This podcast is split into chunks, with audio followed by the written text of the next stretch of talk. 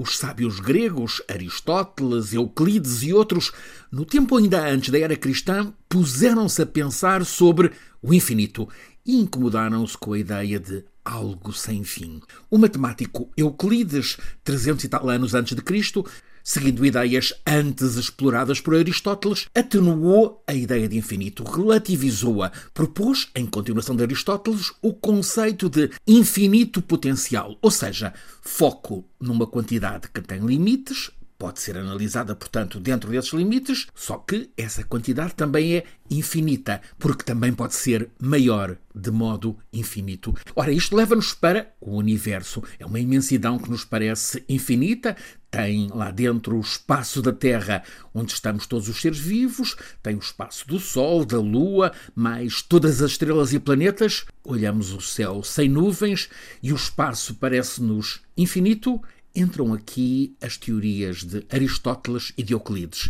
É um infinito que percepcionamos, sim, mas na verdade a astrofísica moderna já apurou que este nosso infinito visível é apenas uma pequenina, uma pequeníssima porção, escassos 5% do universo. Os outros 95% são como o Dark Vader da Guerra das Estrelas, são o lado escuro da força, e é essa força escura que representa 95% do universo, o infinito, infinitíssimo, colossal que nos escapa.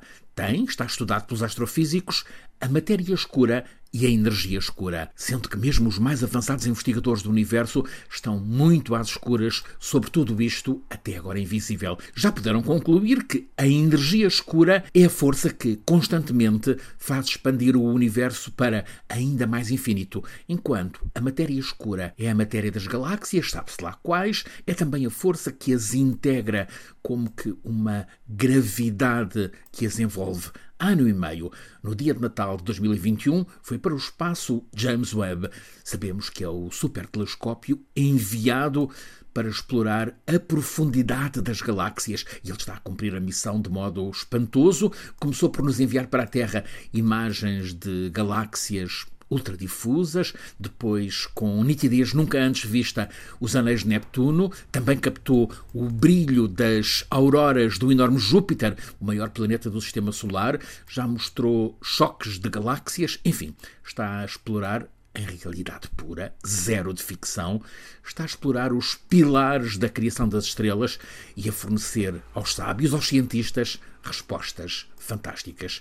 O James Webb trata, portanto, de investigar as galáxias. Agora também temos o Euclides, nome apropriado para quem se ocupa do infinito. O Euclides está em viagem para um ponto estratégico, o L2, Lagrange 2, está a 1,5 milhões de quilómetros de nós, aqui na Terra.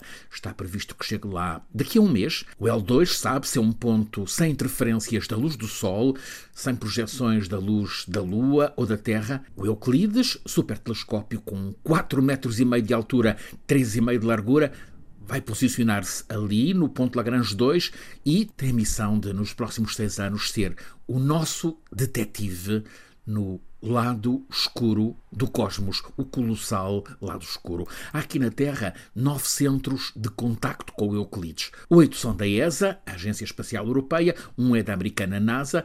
Equipas estão nesses nove centros em permanência a recolher as informações que ele tem para transmitir sobre aquele infinito mundo secreto. Um dos cientistas da ESA usou a imagem do gato preto.